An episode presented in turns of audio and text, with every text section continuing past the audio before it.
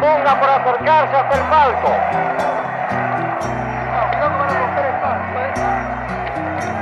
No le voy a decir adiós, le voy a decir hasta siempre, porque señores, desde hoy en adelante estaré entre ustedes más cerca que nunca.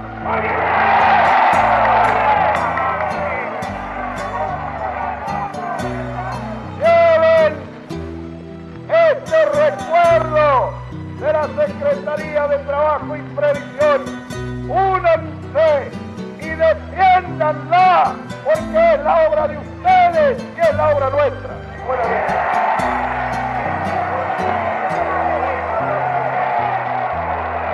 Calmando la expectativa pública y ante un público calculado en unas 70.000 personas, una verdadera alfombra humana que cubre Perú desde más allá de Moreno hasta la diagonal, ha hablado el coronel Juan Perón. Entonces se hace el movimiento para la vuelta de Perón a la Secretaría. Movilizamos toda la gente. Y entonces, cuando Perón ya está preso, se llegó a cabildeo con FARC. Y me decía, no vayan a hacer nada. No, no se va a hacer nada. Lo único que se va a hacer es el movimiento de que le vamos a exigir a usted que vuelva de Martín García y que vuelva a la Secretaría de Trabajo. Eh, se movilizaron los trabajadores conscientes del país, especialmente los de la carne, desde Bahía Blanca hasta, hasta Entre Ríos, todos los cañeros de Tucumán también salieron a la huelga, los muchachos de, La Plata, de la destilería también salieron con IPF que se plegó al movimiento nuestro. Pero el, problema está que entramos por los cuatro puntos cardinales del país. Cuando llegamos a Constitución, llegamos al puente Balaca, nos levantaron el puente, no sé cuál fue la situación. La gente se tiraba al agua con un pedazo de tabla, braceaba, agarraba un tronco, un bote viejo, tres, cuatro veces al día y la pasaba.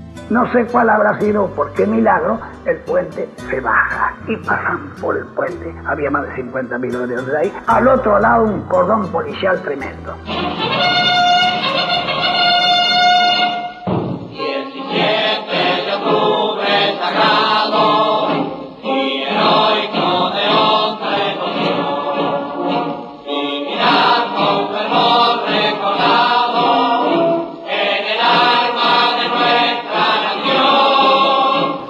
Vivíamos con nuestros padres en casero, trabajábamos en una fábrica de agua gaseosa en aquel tiempo. Mi hermano era partidario de viajar al centro.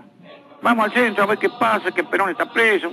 Entonces, desde casero nos viajamos hasta Palermo, porque dice, Perón está en el hospital militar. Y fuimos hasta allá. Después de estar un par de horas, sale un señor muy bien vestido y nos dice, no, acá no está Perón, tienen que ir a reclamarlo en la Plaza de Mayo. Enderezamos por la avenida Santa Fe y nos fuimos para el centro.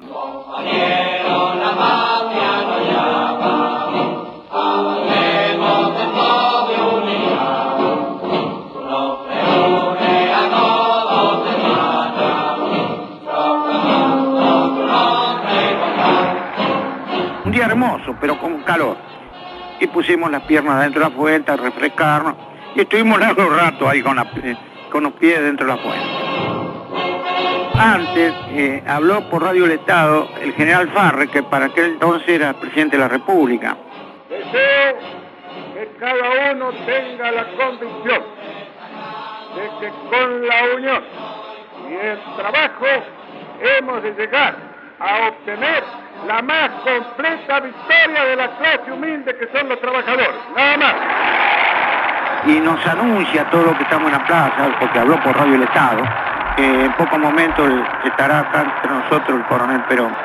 Inmediatamente, bajo el uso de la palabra, el señor coronel Juan Perón. Papi, ¿para qué? Eso fue el delirio, ¿no? Argentinos y extranjeros, apoyemos al gobierno de Perón. Cuando llegamos a Plaza Mayo, no había nada más que bandera argentina. y no llevamos ningún cartel. Íbamos cantando el himno nacional. En las plazas no se vivó nada, nada más que cuando apareció Perón. Por encargo especial del señor coronel Perón, que se encuentra aún muy delicado y debe descansar antes de pronunciar las palabras que va a hacer oír al pueblo de la nación, pide a todo el público acá reunido en esta histórica Plaza de Mayo en la canción patria junto con él.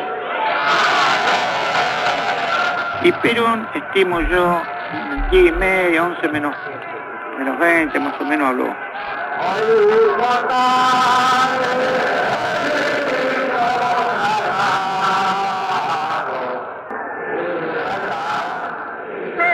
El primer abrazo a esta masa grandiosa que representa la síntesis de un sentimiento que había muerto en la República, la verdadera civilidad del pueblo argentino.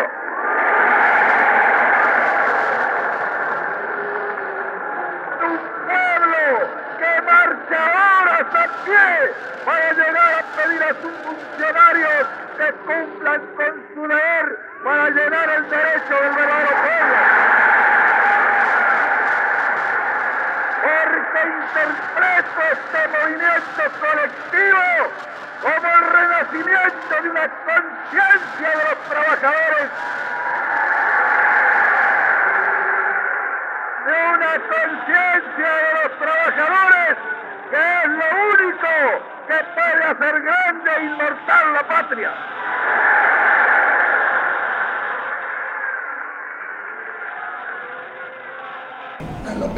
12 de la noche. Cuando Perón va a hablar, que habla unas palabras, ¡brum! queda oscura la plaza. Pagaron todas las luces. Entonces nosotros con todos los diarios que teníamos, porque no había uno que no hubiera comprado un diario para ver si había salido Perón, antorcha, iluminamos la plaza con los diarios. Era un espectáculo. Y al, y al conjunto, ¡pum! volvieron las luces otra vez. Y ahí este Perón continúa hablando.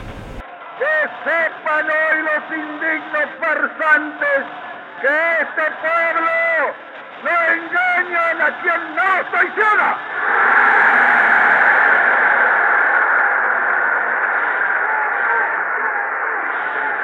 Y Perón dijo, este es un espectáculo grandioso, quédense un poquito más para poder contemplarlo.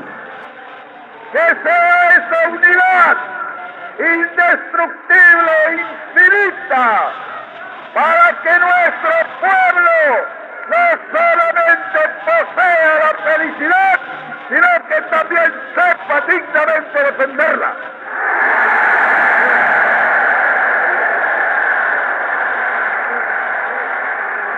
una cosa contada y otra cosa haberlo vivido, porque hoy lo contamos y, y parece que es una cosa que uno está inflando el globo, ¿no?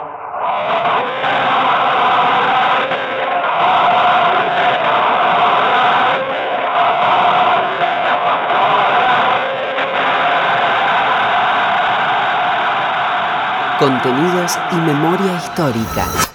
Radio Nacional.